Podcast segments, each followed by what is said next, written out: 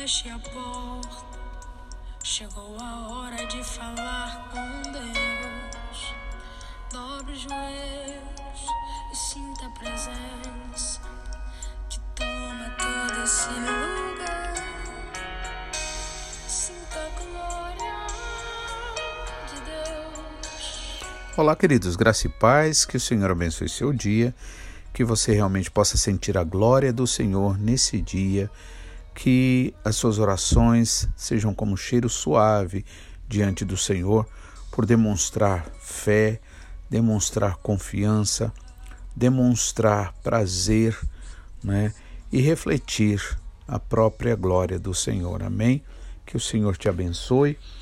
Ontem lemos sobre é, no capítulo 25 né, de Gênesis, quando Isaac ali, ele ora pela sua esposa, né, Rebeca, porque ela não consegue engravidar, né? E uma coisa que eu não não falei aqui é, na mensagem, né? Mas que me lembro agora, né? É que a importância de nós orarmos, né, pelo nosso cônjuge, né? Sempre orarmos uns pelos outros, né? Oração para a família. Nós sabemos que o Senhor sempre prezou a família e vemos assim um movimento no mundo, é, um movimento assim que é, vem com toda a força para querer destruir a família. E é preciso realmente, irmãos, nós nesse tempo nós lembrarmos, né, entendermos a nossa responsabilidade como pais para nós estarmos é, ministrando na vida dos nossos filhos, né, ministrando na vida é, um do outro, né, ou seja, sendo usado pelo Senhor para que a gente possa estar declarando, como Josué declarou: Eu e a minha casa servimos ao Senhor. E é maravilhoso quando né, um lar né, ele é pertence ao Senhor. Por quê? Porque é, há unidade, as coisas são resolvidas dentro da palavra, usando a palavra de Deus. Né? É, aquela coisa boa, maravilhosa de na família haver é, esse desejo de do bem do outro, de querer o bem do outro, né? ou seja, de não praticar iniquidade. Não, são coisas assim maravilhosas, sabe? A criação dos filhos, né? esse amor, essa preocupação espiritual, né? está ministrando na vida dos nossos filhos. Então, realmente, é, é maravilhoso a gente obedecer ao Senhor. Então, Isaac, por exemplo, ali ele se mostra muito companheiro da sua esposa Rebeca e ele ora por ela. E nós precisamos sempre estar assim orando pelo nosso cônjuge, porque porque como seres humanos naturais, irmãos, nós somos fracos, como seres humanos naturais, nós erramos. Como seres humanos naturais, nós não temos muito o que oferecer para as pessoas. Mas, é, como a palavra diz, o pouco, né, que nós somos fiéis, sendo fiéis no pouco, como Jesus Cristo disse, sobre o muito nós somos colocados. Então, muitas vezes o que a gente pode fazer é, é pouco diante, vamos dizer, de uma necessidade tão importante, tão gritante. Né? Mas quando nós oramos, quando nós colocamos diante do Senhor, o Senhor pede para nós isso mesmo, para a gente orar, para a gente buscar ao Senhor, para a gente interceder. Né? E quando assim nós fazemos, e quando nós buscamos tempo para é, cultuarmos juntos no lar, é, conversar com os nossos filhos ou mesmo com o cônjuge, o Senhor se agrada muito, porque, contrário do que o inimigo quer, o Senhor quer fortalecer cada família. Enquanto o inimigo quer destruir, nós precisamos então realmente é, resgatar mais e mais esse valor de um lar cristão verdadeiro, um lar que realmente ama a Deus, um lar onde o Senhor Jesus Cristo de fato é Senhor. Né? Hoje mesmo estava lendo com meu filho é, aquela passagem de Lucas, né? É, não lembro agora é, especificamente o capítulo, se eu não me engano, 6, né, versículo 41 em diante, quando fala, é, quando Jesus fala sobre os dois fundamentos. E aí Jesus Cristo vai e diz em Lucas, né? Ele começa dizendo assim: é, porque é, nem todo que chama Senhor, Senhor, né, entrará no reino dos céus. Ou e aí ele vai e questiona: por que vocês me chamam de Senhor, mas não fazem o que eu é, ordeno, não obedecem, né? E aí ele vai e coloca a questão das duas casas, né, que são construídas, uma na rocha, a outra na areia. E ali ele mostra que se nós ouvirmos a palavra, mas não praticarmos, seremos como um homem tolo que estará construindo a casa na areia, vindo o vento, a chuva, os rios que dão contra essa casa, ela cai é grande, mas aqueles que ouvem as minhas palavras, disse o Senhor Jesus, e as praticas, compará-lo-ei com um homem sábio que construiu a sua casa na rocha. Vieram o rio, os rios deram contra aquela casa, o vento, a chuva, mas ela não caiu, porque estava edificada sobre a rocha. E a rocha é a palavra de Deus. A rocha é todo este, este o, é todo o direito que o Senhor Jesus Cristo conquistou para nós.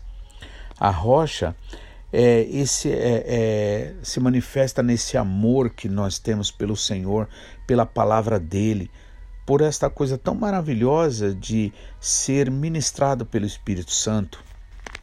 Então, é necessário a oração na família, é necessário nós comentarmos na família sempre as coisas de Deus, sempre buscarmos um tempo para falar sobre a palavra de Deus, ler um versículo, né? Incentivar os filhos também a fazer isso. Isaac faz isso, ele ora pela sua esposa, né, Rebeca, e ela então o Senhor ali abençoa e concebe, ela concebe filhos, ainda que na verdade demorou um pouquinho, nós vamos ver mais para frente. Então, é, agora só que acontece, como ontem a gente viu, os dois filhos lutavam dentro do ventre e aquilo de alguma forma incomodava ela, né? Talvez gerando tristeza, depressão, não sei, mas ela vai e consulta ali o Senhor, né? Ela primeiro diz: se é assim, por que eu vivo, né? Por que vivo eu? E consultou ao Senhor, né? E eu estava dizendo a importância da gente fazer de um problema um trampolim, em outras palavras, né? Buscar mais ao Senhor, orar ao Senhor, pedir ao Senhor, Senhor, que, que o Senhor quer falar através dessa situação, porque eu sei, Senhor, que tudo, todas as coisas contribuem para o bem daqueles que te amam, Senhor. Eu te amo, Pai, e eu quero te pedir, em nome de Jesus, Senhor, me ajuda para que eu entenda, me dê entendimento espiritual, para que eu possa, Senhor, agir com sabedoria, com entendimento, né? Então ela consulta o Senhor e o Senhor vai e responde: Duas nações há no teu ventre, dois povos nascidos de ti se dividirão, um povo será mais forte que o outro, e o mais velho servirá ao mais novo. Versículo 34 agora em diante diz o seguinte: Cumpridos os dias para que desse à luz, eis que se achavam gêmeos no seu ventre. Saiu o primeiro ruivo, todo revestido de pelo, por isso lhe chamaram Esaú. Depois nasceu o irmão que eh, segurava com a mão o calcanhar de Esaú, por isso lhe chamou, é, lhe chamaram Jacó, né? Ou seja, é, que significa o suplantador ou aquele que segura no calcanhar do outro. Né?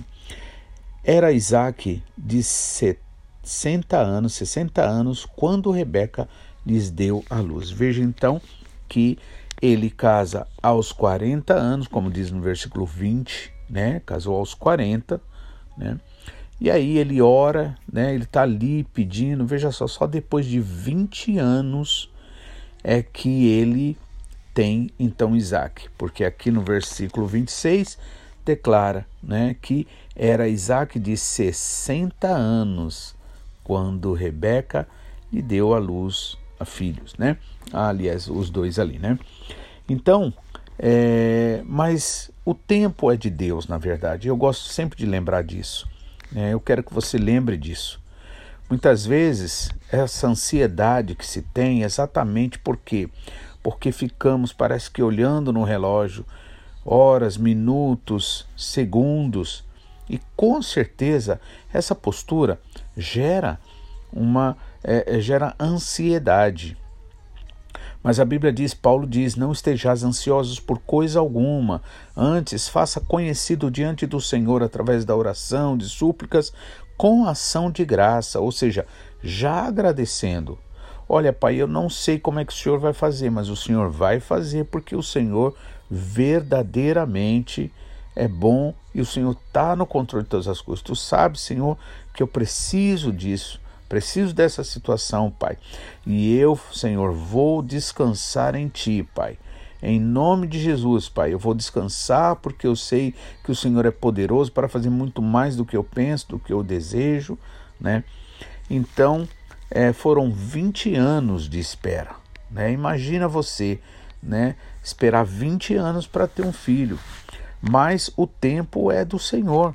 E o Senhor não atrasa, ele faz a coisa na hora que ele sabe que é o melhor horário para nós. Portanto, nós, para nós descansarmos no Senhor, o que, que a gente vai ter que fazer? Crer de fato que Ele está no controle de tudo e de todas as coisas, né? Então, se você crê dessa forma, você vai descansar, porque você sabe que Deus tem um propósito naquilo que o fato de você não ter no momento aquilo que você quer, que você deseja, né, não quer dizer que Deus tem te abandonado, que Deus não tem dado importância para você, mas significa né, que Ele tem o tempo certo e Ele sabe o que é melhor para nós. Então foram 20 anos ali que Isaac é, esperou por um filho, né, por esse filho. E aí veio dois, né? Veio Isaú e veio Jacó. Isaú, nesse caso, ele é o cara mais forte, é o cara mais é, é, que age com ímpeto, né? É a pessoa mais decidida. E a Bíblia, e, desculpe, e a Bíblia aqui mostra que é, Jacó ele era, né? É, mais, é, como diz aqui, deixa eu ver, Saiu primeiro ruivo, todo revestido de pelos, e lhe chamaram Esaú. Né? Depois nasceu o irmão que segurava o, o calcanhar de Esaú. Por isso lhe chamaram Jacó. Né? Os meninos cresceram, versículo 27 agora, né? Cresceram os meninos. Esaú saiu perito, caçador, homem do campo, enquanto Jacó, homem pacato, habitava em tendas. E aí, né? O Senhor ali se volta de uma forma especial para quem? Para Jacó. Porque a, daqui para frente a história vai ser sempre sobre Jacó, né? Que é o quê? Que é pacato, né? Mas é aquele que está sempre com a mãe. E aí é como nosso pastor sempre fala, e é importante a gente lembrar: a Bíblia literalmente é 100% espiritual. Então muitas vezes a gente vê pessoas, né, ou como até mesmo o pastor fala, teólogos, pessoas que vão dizer, por exemplo, vão olhar, é, por exemplo, no capítulo 25, versículo 5, que diz: Abraão deu tudo o que possuía a Isaac, né? E aí aos filhos deu presente. Aí as pessoas vão falar: é, mas aquilo é parcialidade. Nós precisamos entender a Bíblia espiritualmente. Deus tem compromisso com aquilo que ele fala, com a vontade dele antes de tudo. Então, é, Isaac é o filho da promessa, é em Isaac né, que vai vir toda a nação né, da, uh, da Israel espiritual né, de Deus. Então, é, Deus tem compromisso assim. Então a Bíblia, ainda que sim, a gente pode sim observar e ver é, situações onde a gente pode aprender para o dia a dia, vamos dizer, num plano natural, terreno, mas antes de tudo, a Bíblia é 100% espiritual. E o que a gente tem que ver aqui, por exemplo, quando Abraão dá tudo que possui para Isaac, é porque a bênção era para Isaac. Isaac é o escolhido do Senhor. Mas, com certeza, nosso Deus, como Ele é generoso, maravilhoso, irmãos, Ele sempre vai abençoar. Ele vai usar um, vai usar dois para abençoar o restante. Por isso que diz que Abraão, em ti serão benditas todas as famílias da terra. Então a gente não pode pegar essas, esses, é, essa narrativa bíblica e fazer como alguém que estuda naturalmente, achando que, né? É, não, nós precisamos entender o que isso significa espiritualmente. No caso de é, Esaú e Jacó aqui, a gente sabe como é que era o negócio. Por exemplo, Abraão, ah, desculpa, Isaac é, gostava mais do, do Esaú, né? No entanto, a Jacó, que era mais pacato, ele vivia sempre com a mãe. E o nosso pastor explica, né, de uma forma maravilhosa, né, que a mãe, olha só, a mãe é o Espírito Santo, né? É, é, a, por exemplo, a igreja é a mulher, é a mãe nesse caso, né? O Espírito Santo ele é, é ou melhor, habita, é a vida desta mãe, desta mulher, é o Espírito Santo. Então, é, por Jacó está, Jacó está mais ligado à mãe, ao Espírito Santo, porque a mãe, por exemplo, assim como a mãe que conhece bem o gosto do pai e todas as coisas, tanto é que naquela, nessa parte mais para frente aí, que vai falar sobre o guisado que Jacó vai oferecer para o pai para ser abençoado, quem faz é a mãe.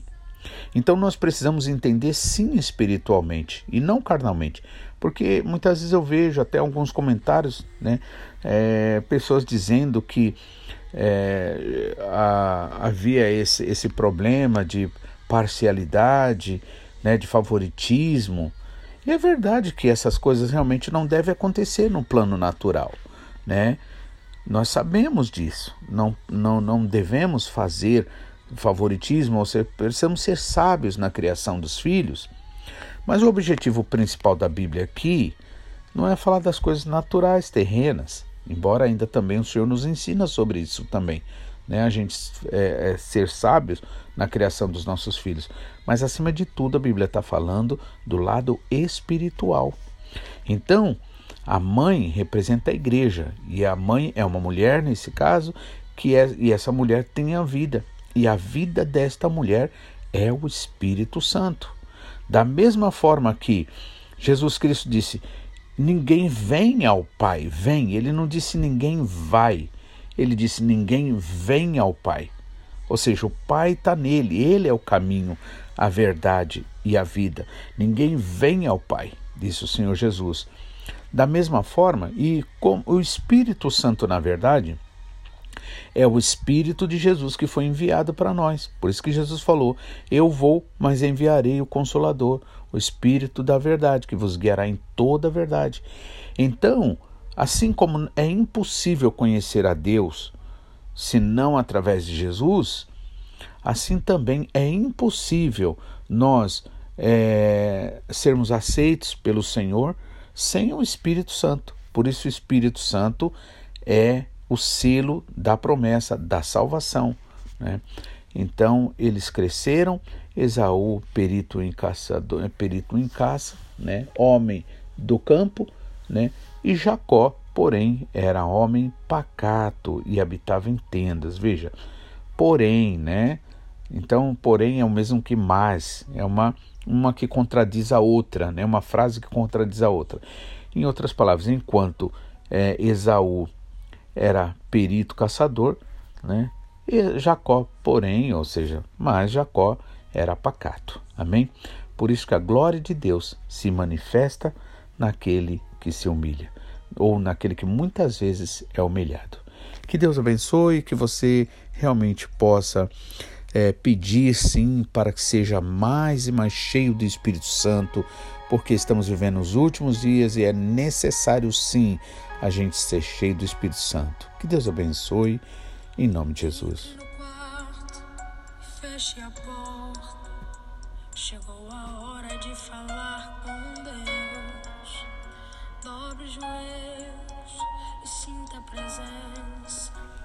que toma todo esse lugar.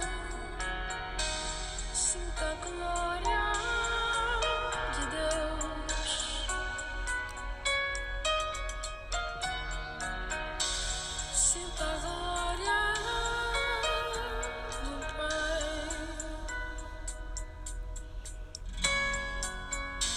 Não se detenha se as lágrimas morrem. As batidas do seu coração aceleraram. A ele mexendo no secreto da gente. O lugar que ninguém